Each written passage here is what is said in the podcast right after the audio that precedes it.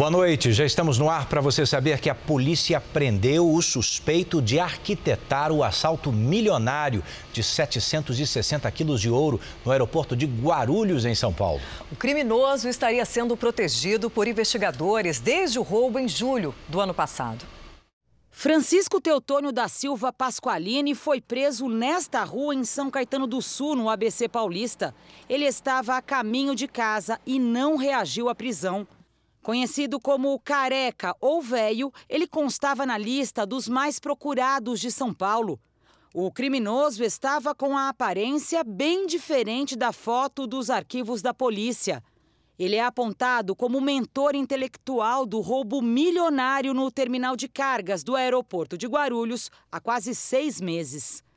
Com a ajuda de funcionários de Cumbica, a quadrilha levou 760 quilos de ouro roubo avaliado em mais de 120 milhões de reais. Os assaltantes usaram carros clonados da Polícia Federal para ter acesso ao hangar onde estava a carga de uma transportadora de valores. Os suspeitos fugiram com o ouro em uma ambulância. Dias antes do assalto milionário, câmeras de vigilância flagraram Pasqualini chegando para um encontro com outros integrantes da quadrilha para planejar o crime. Foram os policiais do Departamento de Narcóticos que prenderam Pasqualini. Ele era investigado por tráfico de drogas. Depois de preso, confirmou que também era foragido da justiça pelo roubo do ouro no aeroporto. Além de enviar o ouro em pequenos lotes para fora do país, a quadrilha também teria trocado parte da carga roubada por cocaína. Com a venda da droga, os suspeitos triplicam o lucro. Agora a polícia apura outra grave denúncia. Investigadores de uma delegacia da Zona Sul da capital estariam dando proteção a Pasqualini desde o roubo, em julho do ano passado. Com a prisão de Francisco Pasqualini, dos seis réus, cinco estão presos pelo crime. Veja agora outros destaques do Jornal da Record. Perseguição policial termina com dois inocentes baleados em São Paulo. Depois de confessar erro em queda de avião, governo iraniano sofre pressão por renúncia. Boeing é multada por esconder falhas em modelo de aeronave. Os detalhes que podem ter permitido a queda de uma criança do quinto andar de um prédio. Começa a valer o cadastro que vai beneficiar quem paga as contas em dia. E o calorão no Rio de Janeiro, a sensação térmica passou dos 50 graus.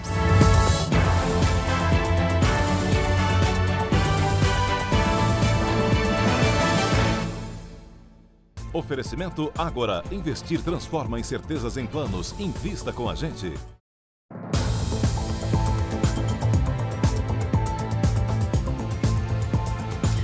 Técnico de telefonia morreu e uma cabeleireira de 50 anos está internada em estado grave depois que os dois foram atingidos por tiros em São Paulo. Eles ficaram no meio de uma perseguição policial. Na parede do bar e no baú do caminhão, marcas dos tiros disparados durante uma perseguição policial que acabou com dois inocentes atingidos. Uma das vítimas foi a Irta Conceição, de 50 anos. Ela estava sentada no bar com as duas netas de 5 e 6 anos. Esta mulher, por pouco, também não foi baleada. Ela abaixou para pegar as netinhas dela e colocou dentro do bar. Quando a gente olhou para ela, aí estava sangrando muito. Foi que na hora que ela percebeu, ela colocou a mão no pescoço e falou: cuide das meninas, cuide das meninas. E a Irta Conceição foi internada em estado grave. Você não conseguia contar o número de tiros que foram dados aqui? Eu acho que uns 10 ou mais. Eu, a gente pensou até que estava subindo atirando. Aí todo mundo correu, que era muito tiro mesmo. O tiroteio continuou pelas ruas da capital paulista. David Oliveira Leite, de 28 anos, fazia a manutenção de fios de telefone em um poste. Ele foi baleado, levado para o hospital, mas não resistiu aos ferimentos. Eu quero que seja esclarecido de onde partiu esse tiro. E eu quero que seja feita justiça. Este vídeo foi gravado por um dos moradores da comunidade na Zona Oeste, onde a perseguição terminou. Um dos assaltantes morreu no confronto com a polícia e os outros conseguiram escapar. Os PMs investigavam a quadrilha de sequestro relâmpago desde dezembro. Um dos assaltos foi registrado por câmeras de segurança. Os criminosos renderam uma mulher e colocaram no banco de trás do carro. Na esquina, um carro dava cobertura, justamente o carro que foi identificado pela polícia. Ao todo, policiais e criminosos percorreram 13 quilômetros nas ruas de São Paulo trocando tiros.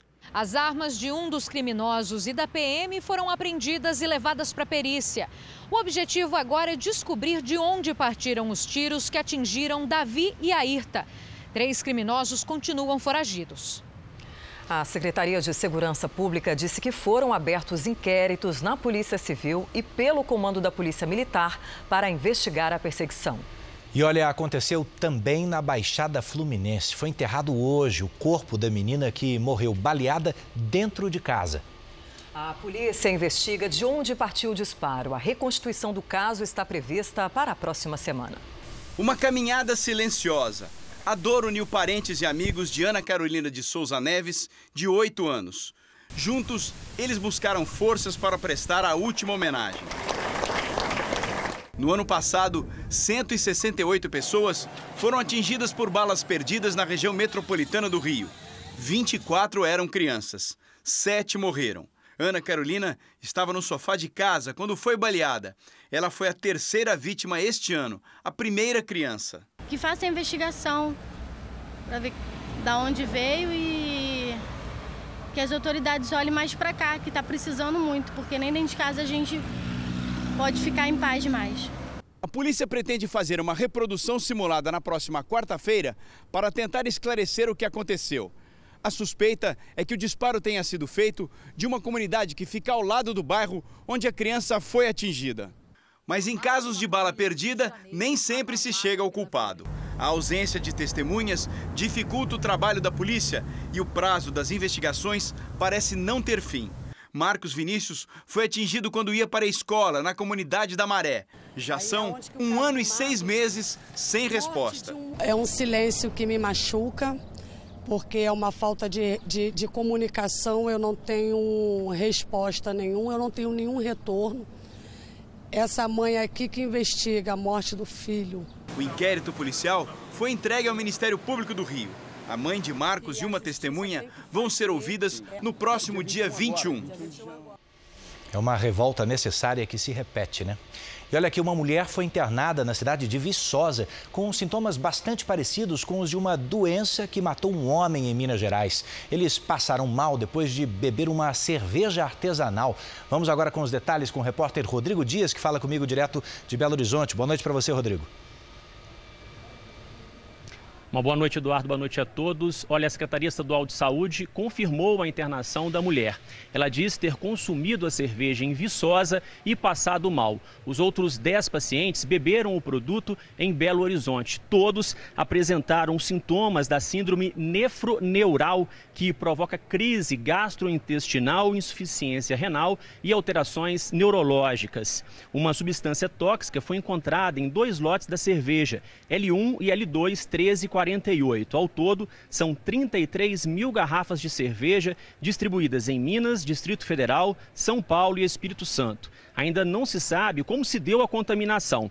A polícia confirmou que um ex-funcionário da empresa é investigado. A cervejaria registrou um boletim de ocorrência contra ele por ameaça e disse para nossa produção que não vai comentar o caso. A fábrica foi interditada pelo Ministério da Agricultura. A empresa afirma que está colaborando com a investigação investigação. De Belo Horizonte, Rodrigo Dias. Seguimos de olho nessa história. Obrigado, Rodrigo. O ano passado foi o segundo pior em casos de dengue desde 1990, quando a notificação passou a ser obrigatória no país. Foram mais de um milhão e meio de pacientes, a maioria em Minas Gerais e em São Paulo. Com a temporada de chuva e de calor, é preciso redobrar os cuidados. Dos quatro moradores da casa do Pedro, três pegaram dengue. Só ele duas vezes. Nove dias internado foi, foi difícil. Por duas vezes, a Renata teve dores pelo corpo, manchas na pele e febre alta. Agora faz o que pode para não ser picada pelo mosquito Aedes aegypti de novo. Fazer a sua parte de jogar o seu no lixo enquanto você estiver não só na sua casa, mas andando em outros bairros, entendeu? De janeiro até a primeira semana de dezembro, Minas Gerais foi o estado com maior número de casos da doença. Concentrou mais de 30% de todos os registros do país. 168 pessoas morreram. São Paulo tem o segundo maior número de casos, são mais de 440 mil. Mas é o estado onde mais pessoas morreram vítimas da doença em 2019. Em todo o país, foram 754 mortes. Só 2015 foi pior. O infectologista explica que um novo sorotipo do vírus passou a circular. Por isso, o aumento tão contundente. Nesses últimos 10 anos, predominava o sorotipo 1. A partir de 2018, começou a aumentar de maneira importante o sorotipo 2, que é um outro sorotipo. Contra um, a maior parte já tinha tido imunidade, dois não. Então começou a ter muita gente que não tinha tido o tipo 2, começou, mesmo com pouco mosquito, aumentou o número de casos porque as pessoas não estavam protegidas com esse sorotipo. Entulhos na rua e até marquises de edifícios podem acumular água e se transformar em prato cheio para o mosquito se desenvolver. Evitar o acúmulo de água em qualquer local ainda é a melhor forma de impedir a proliferação do mosquito da dengue, especialmente naqueles lugarzinhos que a gente nem imagina que oferecem risco, como as plantas ornamentais, por exemplo. Olha só essas bromélias, são lindas, né? Só que estão cheias de água acumulada da chuva de ontem. Tá cheio, cara. E tudo quase adulto. Preferencialmente tirar água, mas se não, colocar cloro. Copo de cloro, assim, não precisa ser muito cloro. Ele mata a larva do Aedes e impede a proliferação dessa larva se tornar um inseto adulto. E não vai prejudicar a planta? De hipótese alguma, não vai prejudicar a planta. O R7.com tem um jogo de perguntas e respostas, um quiz, para você conferir se realmente sabe se proteger do mosquito da dengue. Agora a gente fala de uma lei que está em vigor há quatro anos, mas tem muita gente ainda se esquecendo. Quando pega a estrada durante o dia, mesmo com o sol brilhando lá fora, é obrigatório acender o farol do carro. E não é a lanterninha não, viu? É o farol mesmo. E quem esquecer, leva multa. Pelas câmeras que monitoram a rodovia, o policial rodoviário federal consegue identificar se o carro está com o farol desligado. A central de monitoramento funciona 24 horas e a multa chega no endereço do motorista. Ela é processada numa central nossa em Curitiba e de lá eles fazem o, o trabalho dela e envia para o endereço do veículo. Nesse período de férias, as estradas ficam mais cheias e os policiais em alerta. E uma em cada cinco multas que eles aplicam é por causa do farol desligado. A lei já existe desde julho de 2016. Mesmo assim, ainda não virou aquele hábito como colocar o cinto de segurança. O farol estava desligado por quê? Porque eu esqueci. O esquecimento custa 130 reais e quatro pontos na carteira. Só no primeiro dia deste ano, em todo o país, foram registradas 2.026 multas por causa do farol desligado. Esse motorista muitas vezes não está acostumado a pegar a rodovia. Ele passa o ano todo na cidade, ali no seu trajeto normal. O policial explica que, mesmo durante o dia, a visibilidade é maior com o farol ligado. De longe, o veículo é visto, e isso diminuiu o número de colisões e atropelamentos, principalmente no perímetro urbano. E um reforço: não basta ligar só o farol de milha. Passa despercebido mesmo. Oncologistas de um hospital referência de Brasília fizeram um mutirão para atender pacientes diagnosticados com câncer e que aguardavam a primeira consulta com o especialista. Como isso é importante, né? 120 pessoas já passaram pelo atendimento. Não foi fácil receber o diagnóstico. Eu entrei em desespero. A Núbia chegou a perder um emprego por causa da doença. Eu fui mandada embora do meu serviço porque eu tive estava de atestado, né? Os últimos dados do Instituto Nacional do Câncer mostram que no Brasil, quase 600 mil pessoas têm a doença. Segundo especialistas, o tempo entre o diagnóstico e o início do tratamento é crucial para salvar o paciente. Por isso, o Hospital de Base, referência no tratamento de câncer pelo SUS em Brasília, fez o um mutirão. Neste sábado foram atendidas 120 pessoas diagnosticadas com câncer. Desta primeira consulta, o paciente já sai com o tratamento todo encaminhado, que é feito aqui mesmo no hospital. Já tem pacientes aqui saindo com prescrição de quimioterapia, já tem pacientes saindo com encaminhamento para radioterapia e já tem pacientes, inclusive, fazendo tomografias hoje. Nós conseguimos abrir nosso serviço de, tomo, de radiologia. Hoje, o hospital de base tem cerca de 290 pessoas aguardando o início do tratamento. A Janaína era uma delas. Ela estava na fila desde novembro. Estou super aliviada, né? Porque quem tem câncer fica com os dias contados. então, cada dia da sua vida é muito importante, então você conta os dias. A ideia é inédita: usar um aplicativo para multiplicar o número de atendimentos de emergência em Porto Alegre. O SAMU está treinando voluntários em primeiros socorros. Quando houver um chamado, esse cadastrado que estiver mais perto corre para ajudar, até que a equipe oficial chegue. O curso tem três horas. Tem uma pessoa em parada cardíaca na frente de vocês, nada mais importante do. Os voluntários vão socorrer vítimas de parada cardiorrespiratória. O Diego é cuidador de idosos e estuda para ser técnico em enfermagem. Tem que ter concentração, tem que respirar, porque é bem difícil tu manter esse ritmo dois minutos fazendo a ressuscitação. A maioria dos alunos já trabalha na área da saúde. Eles se inscrevem em um aplicativo de celular ligado à central do Serviço de Atendimento Médico de Urgência, o SAMU. Os voluntários vão ser localizados por um sistema de GPS e podem ser acionados a qualquer hora do dia. Quem estiver mais próximo do local é chamado para fazer o atendimento antes da chegada da ambulância do SAMU. E isso faz toda a diferença. Segundo os médicos, a cada minuto que passa, diminui em 10% as chances de recuperação. O mínimo que ele faça, ou o melhor que ele conseguir fazer, com certeza vai ajudar muito esse paciente. A expectativa é de que até julho, mais de mil pessoas estejam preparadas para atuar como socorristas. A engenheira química Etiane não vê a hora de poder ajudar. Mas só de saber que se não tivesse seria quase que impossível, né? Então, mesmo pequena, a chance de saber que tu pode ajudar já é bom, já compensa.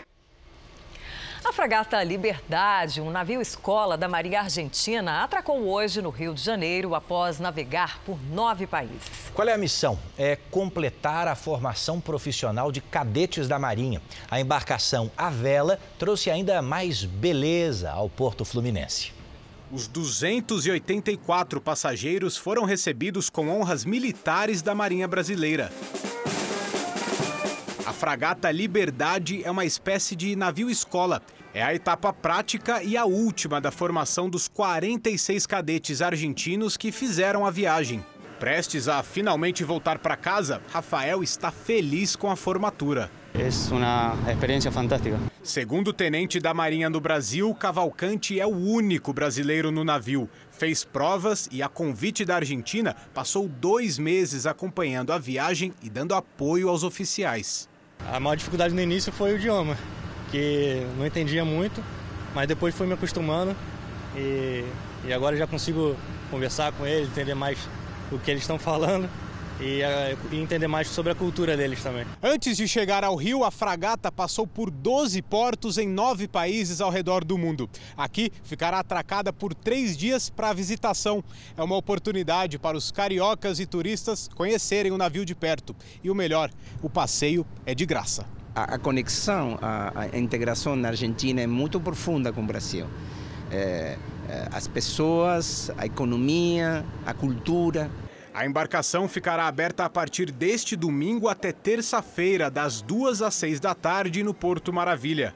Com 56 metros de altura e 103 de comprimento, o navio pesa mais de 3 mil toneladas. Do Rio, ele faz a última parada em Montevidéu, no Uruguai, até atracar de vez em Mar del Plata, na Argentina. E nós vamos agora ao vivo para o Rio de Janeiro, onde o dia foi de um calor, viu, insuportável. Boa noite, Vanessa Libório. 50 graus não dá para acreditar, hein? É até difícil acreditar, né, Patrícia? Boa noite para você, boa noite para Eduardo. Mas olha, a sensação térmica aqui no Rio passou dos 50 graus, chegou perto dos 55. E a temperatura mais alta registrada aqui na cidade foi de mais de 40 graus. Claro que com todo esse calorão, as praias ficaram lotadas. Com a umidade do ar, algumas nuvens se formaram e houve também pancadas de chuva em alguns pontos isolados.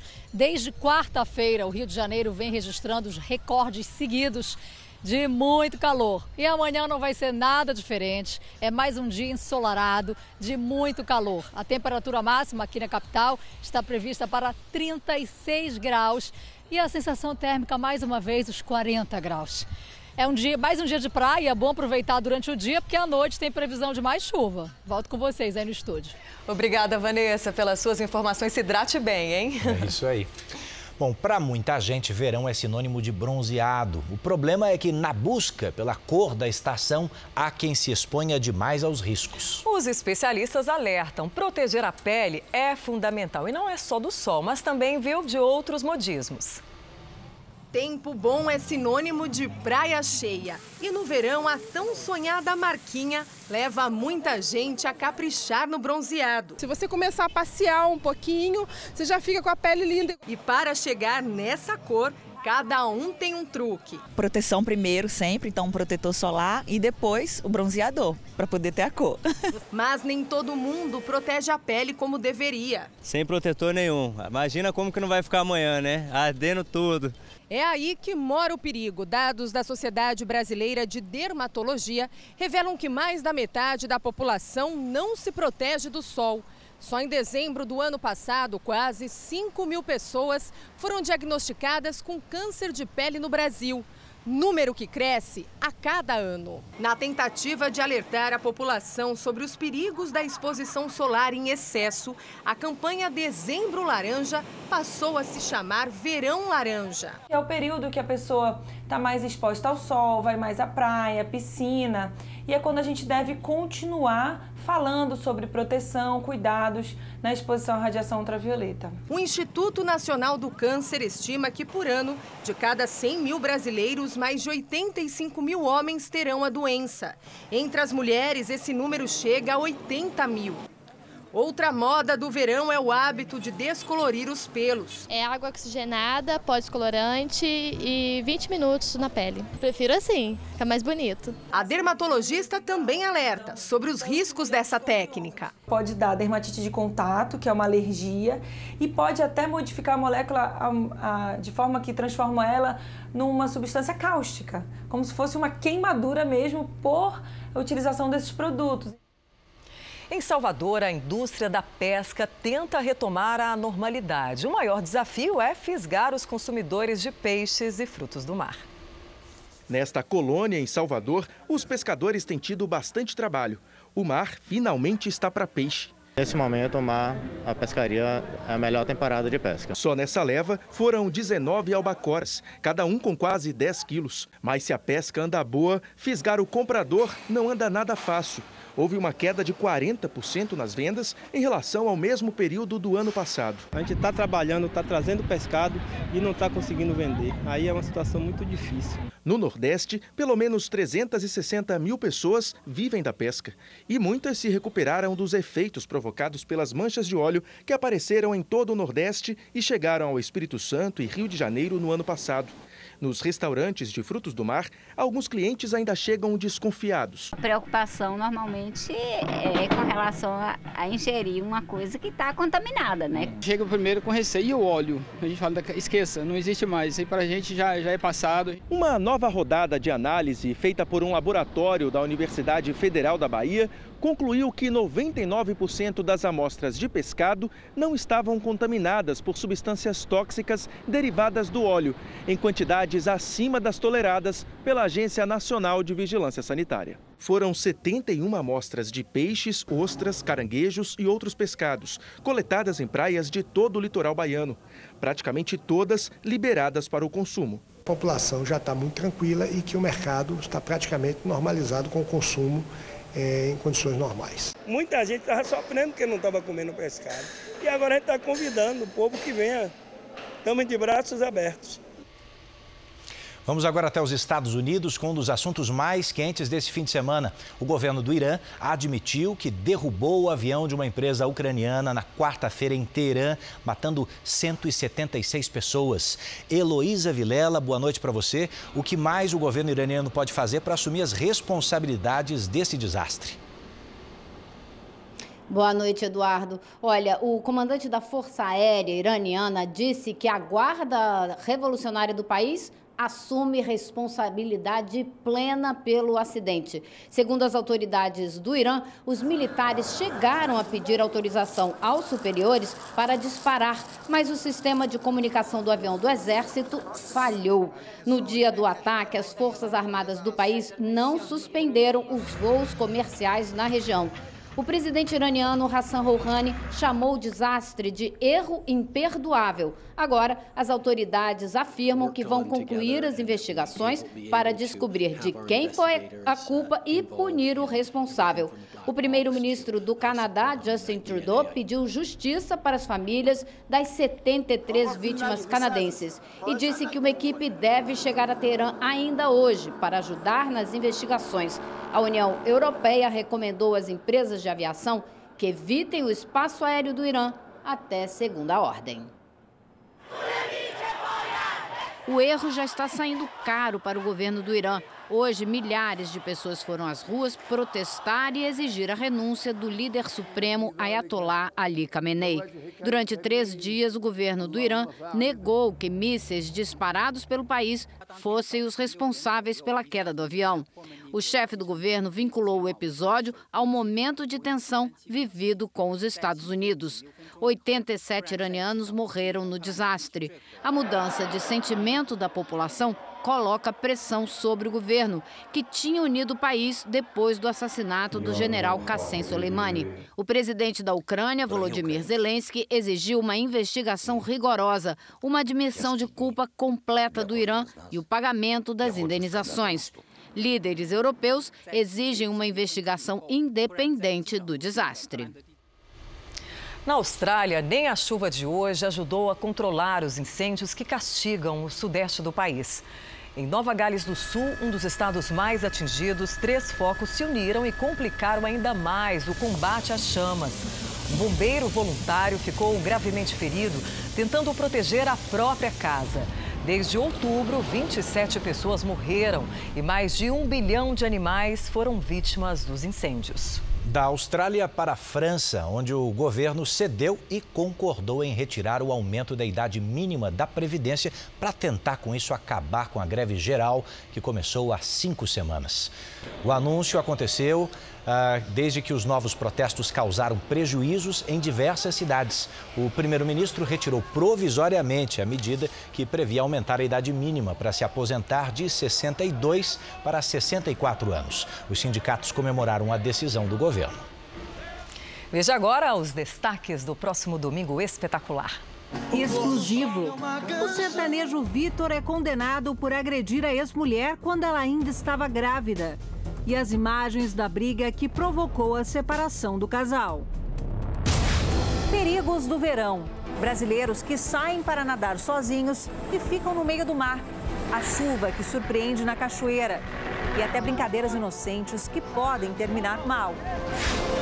Os mitos e verdades das frutas da estação. Será que dá para comer fruto quanto quiser? É mesmo saudável? E quais as melhores opções?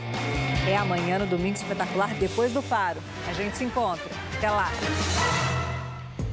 A seguir, a multa milionária que a fabricante de aviões Boeing vai enfrentar nos Estados Unidos. Em Dubai, o flagrante de um raio que atinge o prédio mais alto do mundo. E aqui no litoral paulista, o dia seguinte é uma tragédia. Você vai conhecer os detalhes que podem ter permitido a queda fatal de um menino, o menino Arthur, do quinto andar de um prédio.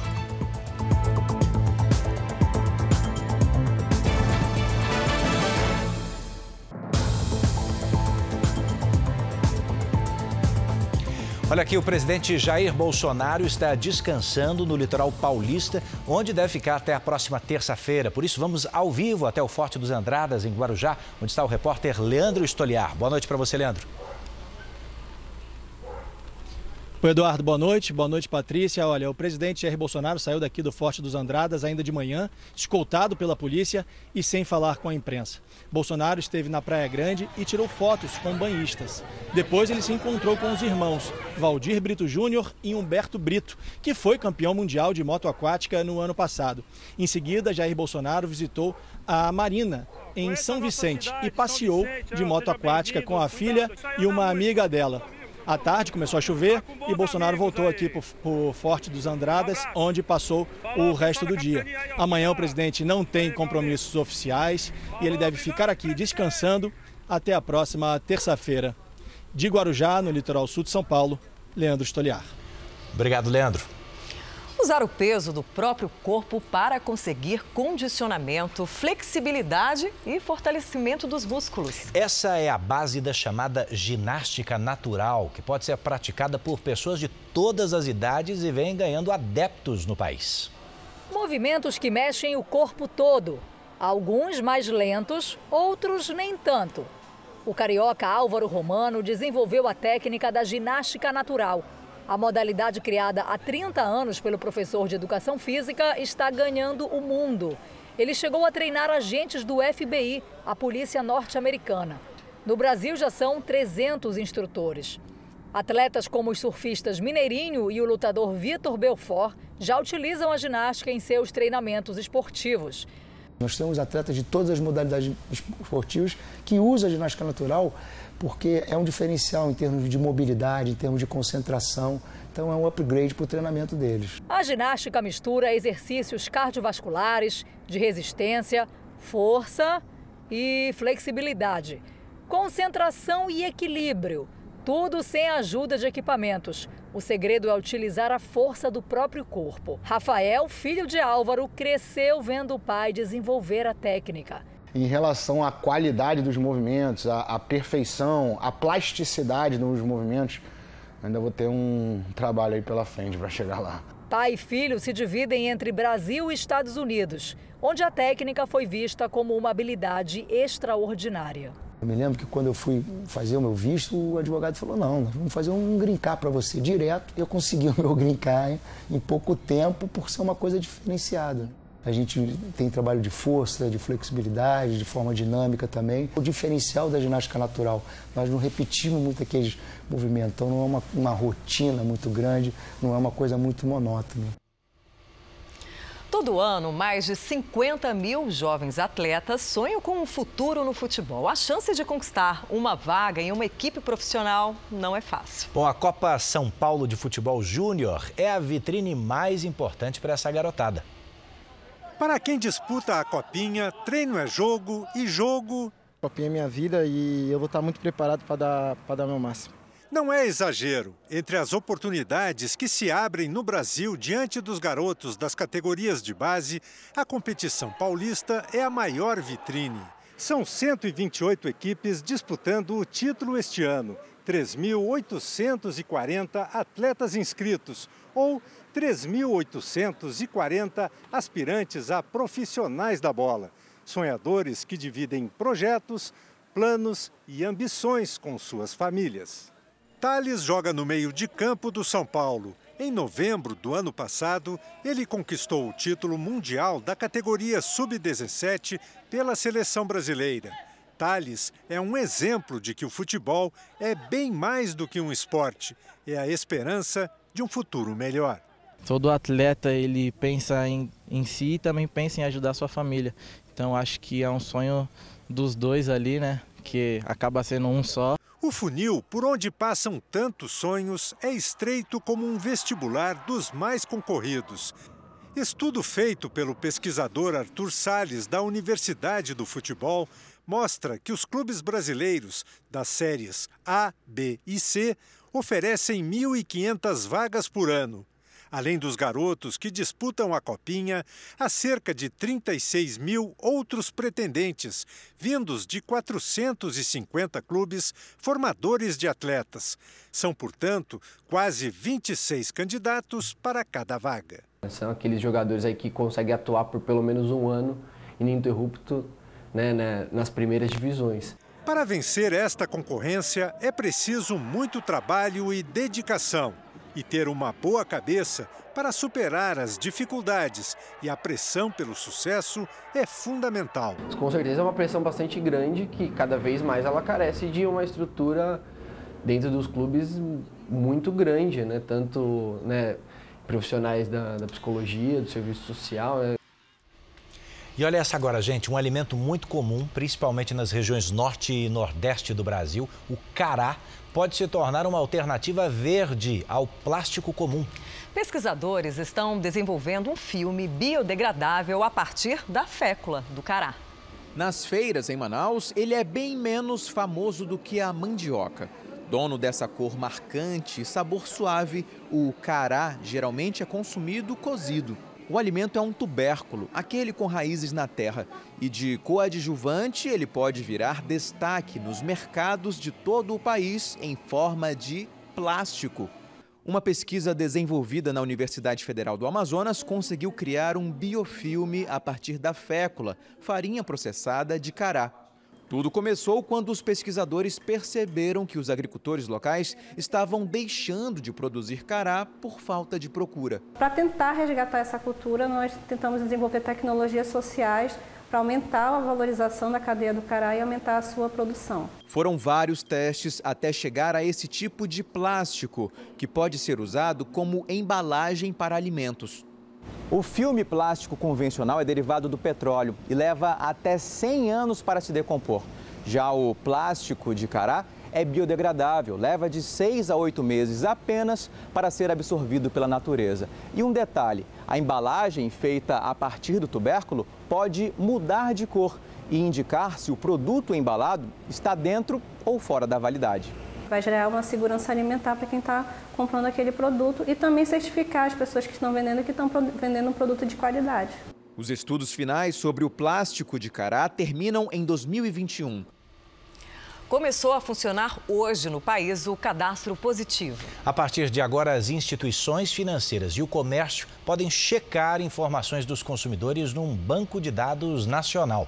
Gisele recebeu em casa a informação que está no cadastro positivo. Sempre tive uma vida bem controlada financeiramente Teve alguns meses que passaram, é, o ano passado e o ano retrasado, que foi super apertado, mas mesmo assim consegui manter a conta em dia. 120 milhões de consumidores estão na lista. Nesta primeira etapa, clientes dos cinco principais bancos do país e outras 100 empresas foram incluídos. Nos próximos meses, serão acrescentadas informações da rede de varejo, operadoras de telefonia e concessionárias de água e luz. Pode constar, né? Dados relativos a pagamento de é, cartão de crédito, cheques especial, energia elétrica, telefone. Agora, o que não pode é, constar é informações sobre o que o consumidor comprou, onde ele comprou, se é financiamento imobiliário, endereço do imóvel ou qualquer informação que tenha relação com questões é, de gênero, condição social, é, convicções religiosas e políticas. Neste cadastro, cada pessoa tem uma nota de acordo com seu histórico de pagamentos dos últimos 12 meses. Quanto mais pontual for o consumidor, maior a nota e também os benefícios na hora de pegar um empréstimo ou fazer aquele parcelamento a perder de vista. Hoje mesmo já teve gente que aproveitou a novidade. Aproveitar, né? tentar aproveitar no notebook aí. A gente vai tentar, vamos ver aí o que a gente vai achar aí de desconto e quem sabe a gente use hoje sim. Todo consumidor está automaticamente no cadastro. Quem não quiser ter as informações disponibilizadas tem que pedir a retirada, de forma gratuita, em uma das quatro empresas autorizadas pelo Banco Central, os chamados birôs de crédito. A polícia investiga o que pode ter permitido a queda de um menino do quinto andar de um prédio em Guarujá, no litoral de São Paulo. Ele chegou a ser socorrido, mas não resistiu. O apartamento fica no quinto andar, mas é o sétimo piso do prédio, localizado na praia de Pitangueiras, no Guarujá. Segundo a Polícia Civil, Arthur brincava com o irmão mais novo quando aconteceu o acidente. Estas fotos foram feitas da sala do imóvel. A janela vai do chão até o teto. O menino caiu ao se apoiar na parte de baixo do vidro que já estaria trincado. Aí foi quando eles ligaram para ambulância, para a polícia, aí chegou a viatura ali, aí começou a vir um monte de viatura. Equipes do Serviço de Emergência e do Corpo de Bombeiros prestaram o primeiro atendimento ao garoto logo após a queda. Ele chegou a ser socorrido, foi levado para um hospital da região, mas lá sofreu uma parada cardiorrespiratória e não resistiu. A família estava a passeio no litoral paulista. O pai de Arthur é Mendel Bidlovski, jornalista da ESPN Brasil. Ele escreveu nas redes sociais uma mensagem de agradecimento ao apoio e à solidariedade que tem recebido. Disse estar com um sentimento de vazio absurdo, mas em paz para cuidar da esposa e do filho mais novo. A polícia abriu um inquérito para investigar as circunstâncias da morte do menino. Velório e enterro estão marcados para amanhã, em São Paulo. E olha o alerta, gente. Em média, 3 mil crianças morrem todos os anos em decorrência de acidentes dentro de casa. As principais causas de internações de crianças no ano de 2018 foram queda, queimadura, intoxicação e sufocação. E é nas férias que elas ficam mais expostas aos riscos. Por isso, todo cuidado é pouco. Vale todo tipo de atividade, qualquer tipo de aventura para gastar essa energia de sobra, à solta durante as férias. É tanta travessura que às vezes dói. Aí eu fui passar a lâmina e cortou minha perna. E doeu muito, Laurinha? Doeu. Jaqueline, mãe de Laurinha, de 6 anos, e Luísa, de 10, sabe bem. Criança desocupada, atenção redobrada. Tem que ter olho nas, atrás, tem que ter olho em tudo quanto é lugar para estar tá vendo onde tá, o que está fazendo. Convidamos esse pediatra para ajudar com dicas importantes e tentar evitar que as férias tragam más lembranças. Os acidentes são as principais causas de morte de criança no Brasil de 0 a 14 anos. Então, muitas vezes é muito grave, né, doutor Charles? Extremamente grave e são coisas que acontecem sempre uh, no período de férias, quando há muitas crianças, quando há amiguinhos em casa, a mãe está trabalhando e tem uhum. várias outras atividades. Então, uh, por qualquer descuido, em questões uhum. de segundo, um acidente pode acontecer. Uma grande vilã continua sendo a cozinha, porque tem vários utensílios e tem o fogão que é um dos locais onde as crianças mais se acidentam, né, doutor? Se acidentam com queimaduras sérias. Então, há coisas simples que devem ser feitas quando uhum. utilizar as, os bocais do fogão. É melhor utilizar os bocais do fundo, tá. né? E nunca deixar o cabo voltado para fora. Tá. Sim, é melhor para dentro, para que uhum. evitar que a criança manipule ou tente pegar. Os pais também devem estar atentos ao local adequado para armazenar medicamentos e produtos de limpeza. Os remédios à mostra em qualquer lugar a criança pode pensar que é uma bala uhum. e tomar esse medicamento. Materiais de limpeza não podem ficar embaixo uhum. das, do material de, de cozinha ou de área de serviço. Uhum. Mesmo com os filhos maiores, as redes de proteção são indispensáveis para quem mora em apartamentos, independente do andar. Sim. Então é muito importante você afastar esse, esse seu jardinzinho aqui uhum. para que não corra como um degrau e realmente colocar a tela o mais rapidamente possível. Tá certo. Proteção também para evitar fraturas com patins, patinetes e bicicletas. O capacete é fundamental, joelheiras, cotoveleiras e eventualmente até aquelas luvinhas de proteção são ideais. Né? Utilizar esses brinquedos sem proteção é um risco enorme. Além de todas as orientações, Jaqueline aprende que deve ir preparando os filhos para a independência ao longo da infância.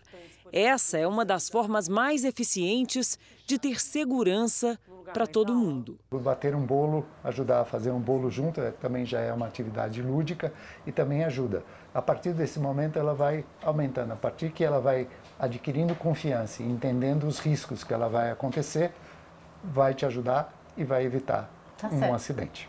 Assim, com informação e prevenção, as férias podem seguir com mais alegria e liberdade, sem deixar marcas, sem muitos arranhões. Os Estados Unidos anunciaram uma multa de mais de 20 milhões de reais para a Boeing. A empresa teria divulgado informações equivocadas sobre o modelo 737 MAX, envolvido em dois acidentes que mataram 346 pessoas. Segundo a Administração Federal de Aviação dos Estados Unidos, a Boeing teria garantido que um componente das asas do 737 MAX, que serve para guiar a direção e facilitar a aterrissagem e decolagem, cumpria todos os protocolos de segurança. Mas cerca de 180 aviões teriam apresentado problema. A empresa, que enfrenta uma das piores crises de sua história, tem 30 dias para fazer um acordo. Nesta semana foram divulgadas mensagens de funcionários da companhia que apontam os defeitos potenciais do modelo 737 MAX. Um deles pergunta: Você colocaria sua família no avião que teve treinamento neste simulador? Eu não colocaria. E a outra pessoa responde que não. Numa outra mensagem, um desabafo. Deus ainda não me perdoou pelo que escondi no ano passado o que sugere que a empresa sabia dos problemas e escondeu das autoridades. A Boeing pediu desculpas ao órgão regulador e aos clientes pelas mensagens e disse que vai tomar as medidas cabíveis. Num período de cinco meses, dois acidentes com o 737 MAX mataram 346 pessoas na Indonésia e na Etiópia. Nos dois casos, o sistema de computador criado para a aeronave teria provocado os acidentes. Todos os aviões deste modelo no mundo estão proibidos de voar e não existe prazo para voltarem a operar. O Congresso investiga os acidentes e os e-mails que vieram à tona agora reforçam a tese de que a empresa colocou a segurança em segundo plano em nome do lucro. Esse modelo de avião aparentemente foi desenvolvido às pressas porque a empresa não queria perder mercado para a principal concorrente, a europeia Airbus, que junto com a Boeing domina o mercado mundial de jatos de grande porte. Em Dubai, o prédio mais alto do mundo foi atingido por um raio durante uma tempestade. O vídeo mostra o topo do edifício Burj Khalifa, com mais de 800 metros de altura, sendo atingido pelo raio. Várias ruas ficaram alagadas. O aeroporto internacional de Dubai, um dos mais movimentados do mundo, teve voos atrasados e cancelados devido às inundações. A seguir, tchau, tchau, realeza. Os primeiros passos do príncipe Harry e de Meghan Markle, depois de renunciarem às funções da família real britânica. E o JR dá um pulinho em Pernambuco para te mostrar por que nove de cada dez quartos de hotel já estão ocupadíssimos até o carnaval.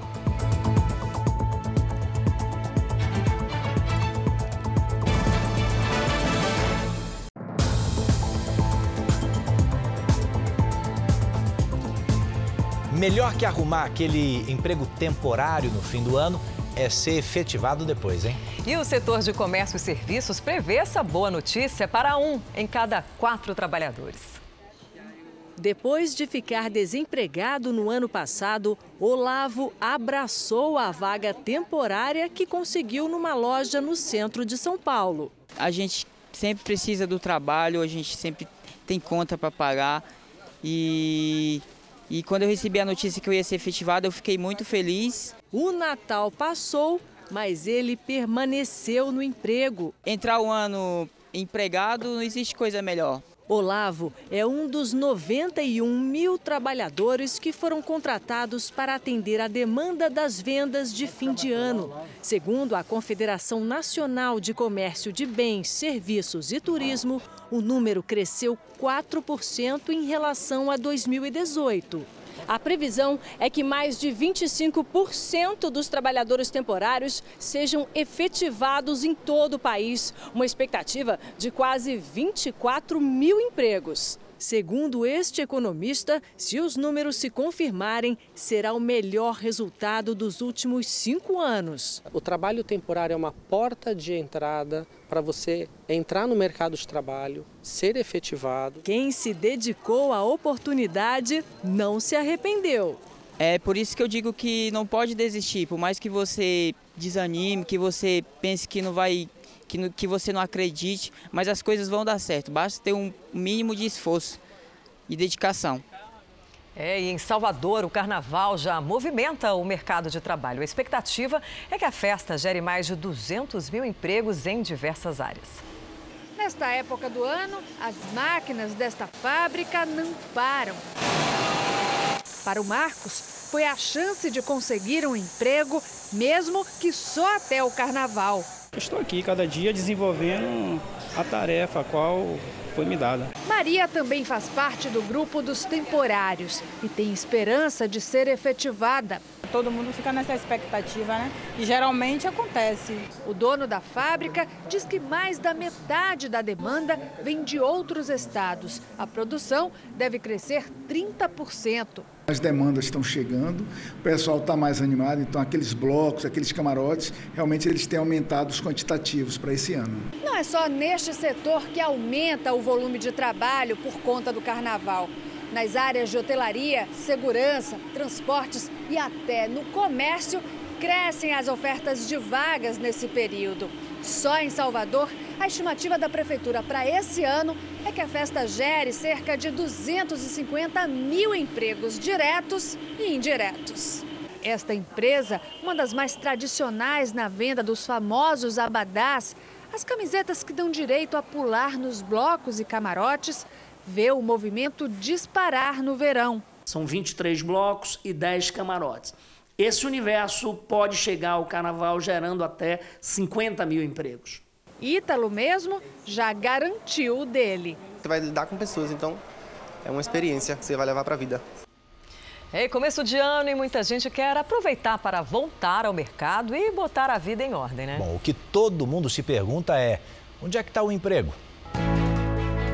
A felicidade de quem já descobriu a resposta e conseguiu trabalho. Eu chorei, pulei, gritei, fiz de um tudo. Nossa reportagem mostra onde estão as vagas no comércio. Uma loja como essa, quando é aberta, gera pelo menos 150 empregos diretos. Tecnologia. Um setor onde não se fala em crise e sempre há postos de trabalho. O crescimento dos serviços. Justamente este o setor da economia que garantiu o maior número de vagas com carteira assinada no ano passado. Na agricultura, a promessa de uma super safra. E a expectativa é que a oferta de empregos no campo cresça ainda mais em 2020. O boom de empreendimentos imobiliários que emprega muita gente. A capacidade de geração de emprego da construção civil é algo impressionante. E a indústria do petróleo que volta a empregar.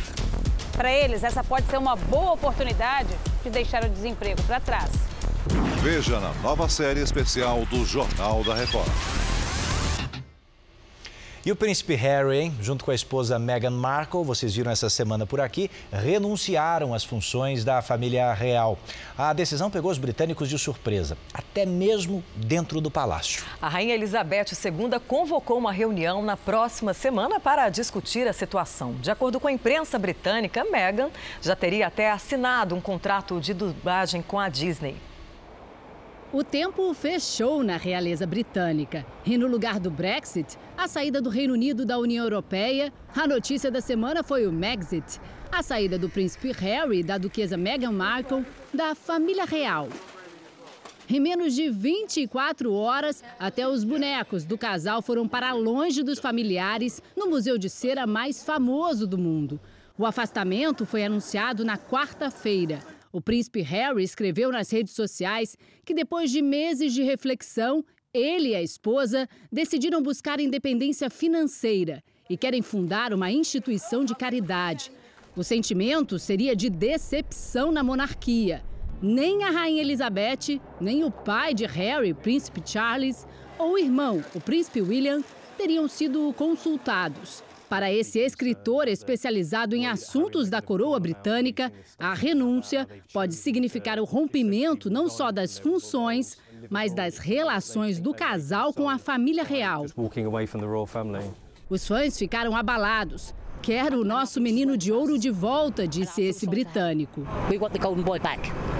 A vida da realeza em grandes castelos faz parte do imaginário de muitas pessoas. Mas a rotina da corte parece não ser só de glamour. O casal já havia demonstrado insatisfação com o assédio da imprensa, uma agenda cheia de compromissos e muitas regras a seguir.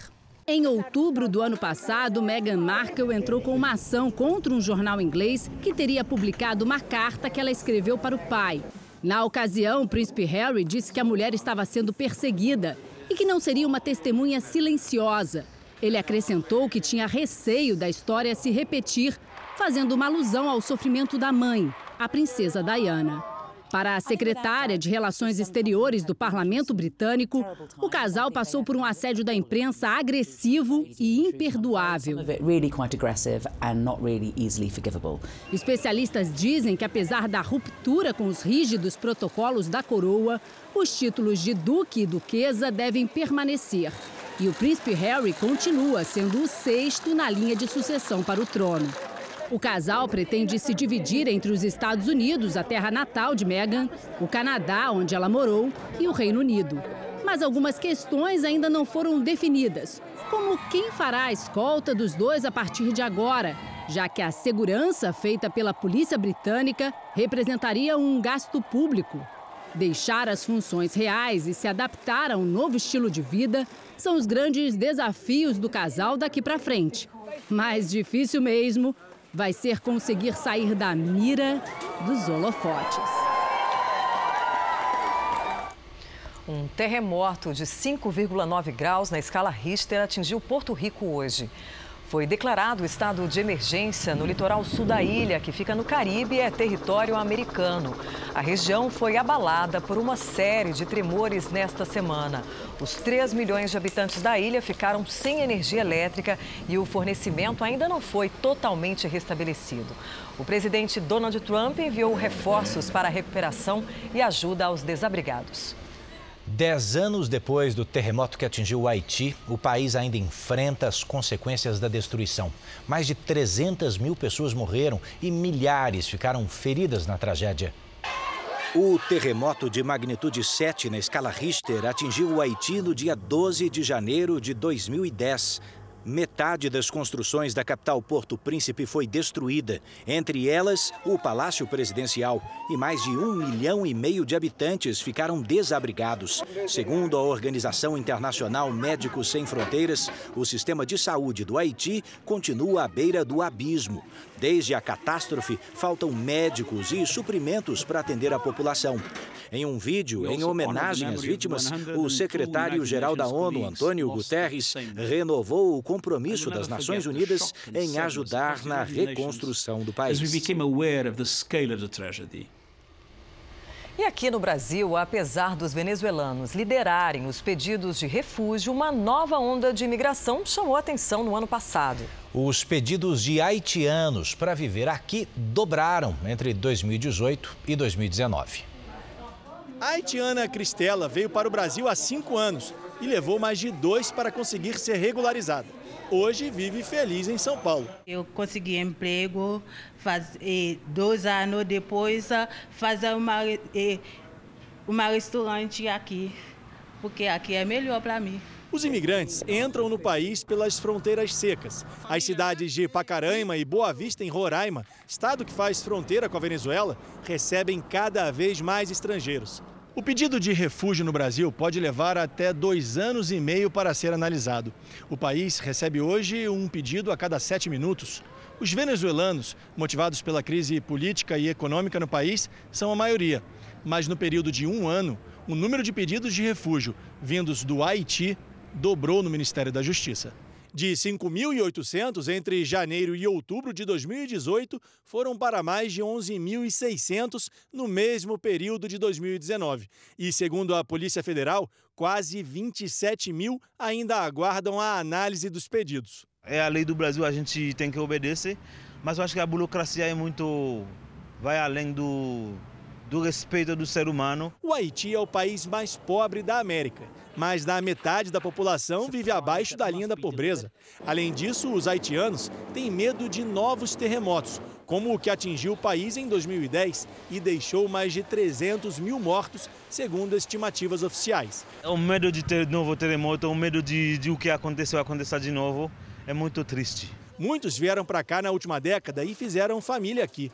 Agora, os haitianos voltaram a procurar abrigo no Brasil no momento em que o Haiti vive um estado de rebelião popular constante, provocado pela falência de um programa venezuelano que subsidiava petróleo a países da região. A acolhida humanitária é uma nova categoria que permite aos haitianos viver legalmente no Brasil. Mas os imigrantes preferem dar entrada no pedido de refúgio, apesar da demora. Nesse período ele pode viver é, legalmente? Ele vive legalmente, ele pratica todos os atos civis, ou seja, ele trabalha, abre conta em banco, pode se matricular em cursos, ter acesso ao mercado formal de trabalho normalmente. E a vinda de turistas argentinos para o Brasil, hein? Está menor neste verão. Em Santa Catarina, os hotéis estimam uma queda de 35% no número de hóspedes do país vizinho em relação ao ano passado. Eles são apaixonados pelo litoral brasileiro. A turista de Buenos Aires diz que as praias daqui são as melhores e superam até as de Miami. Melhor que Miami, que qualquer lado. Mas o número de carros com placas da Argentina não é o mesmo de anos atrás. Os hotéis já sentem falta dos visitantes. Essa temporada está nos surpreendendo, ela está muito boa, porém, em relação aos argentinos, nós temos mesmo aí essa faixa aí de 35%, quase 40% a menos, dependendo da região. Esta família diz que o câmbio está desfavorável para os argentinos. Seguramente por el tema del cambio del dólar, eh, o sea, aumentou muchísimo. O rapaz afirma que trabalhou duro e economizou o ano todo para poder aproveitar as férias no Brasil. Para poder disfrutar umas vacações, hay que trabalhar muito. A crise econômica prejudica as férias dos argentinos desde a temporada passada. Este ano ficou ainda mais difícil viajar depois das medidas de emergência adotadas para conter a alta do dólar. O governo criou uma taxa de 30% sobre as passagens aéreas para destinos internacionais e sobre as compras com cartão de crédito no exterior. O cartão fica bem guardado, diz esta mulher. Tarjeta guardada, cartão guardado. Para escapar da taxa, os argentinos preferem pagar tudo em dinheiro vivo. O turista diz que guarda no cofre do hotel e carrega no bolso apenas o que precisa no dia. Hay que saber eh, onde guardar e ter para sacar. E mesmo assim, os gastos são controlados. A pechincha ganhou sotaque castelhano. Estão atrás de preço, bastante está muito caro, não é mais barato, querem desconto, então assim. A rede hoteleira e o comércio das praias de Pernambuco comemoram o crescimento do turismo na região depois que as praias se recuperam do desastre ambiental provocado pelas manchas de óleo. Nove em cada dez quartos de hotel já estão ocupados até o carnaval. A vista é linda. Praia de mar verde, areia dourada e com sol o ano inteiro. As turistas argentinas se encantaram com o lugar. La playa, que é o que mais disfrutamos. La verdad que estamos maravilladas. Estrangeiros como elas representam 15% dos turistas que procuram Porto de Galinhas no litoral sul pernambucano. Turismo que chegou a 1 milhão e 200 mil visitantes em 2019 e que começou o ano em alta. Este hotel está com 87% das acomodações reservadas para o período. Para isso, investiu em requinte, beleza e no bom atendimento. Até um chefe italiano foi contratado para refinar os pratos. Essa temporada de verão, em especial, está sendo importante para a rede hoteleira de Porto de Galinhas, com o desastre ambiental das manchas de óleo que atingiram boa parte do litoral pernambucano. A dúvida era como o setor iria se comportar. A boa notícia é que os turistas não se afastaram. 90% das vagas em hotéis da região já estão ocupadas até o carnaval. Camila é de Brasília e está aqui pela terceira vez admite que ficou preocupada com a repercussão do desastre ambiental. Fizemos algumas pesquisas na internet para saber se os arredores tinham sido atingidos, né? Mas como a gente viu aqui, a gente está contemplando, graças a Deus, está tudo limpo e podemos desfrutar dessa beleza natural. Quem vem para cá quer ficar em contato com o que o lugar tem de melhor. A natureza, que aqui foi generosa.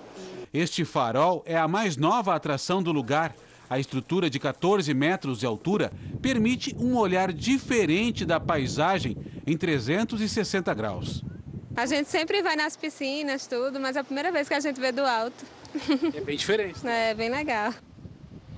O Jornal da Record está terminando. A edição de hoje na íntegra e também nossa versão em podcast estão no Play Plus e em todas as nossas plataformas digitais. Fique agora com os melhores momentos da novela Amor Sem Igual. Nos encontramos amanhã no Domingo Espetacular. Boa noite. Eu também tô lá, hein? Boa noite para você, a gente espera.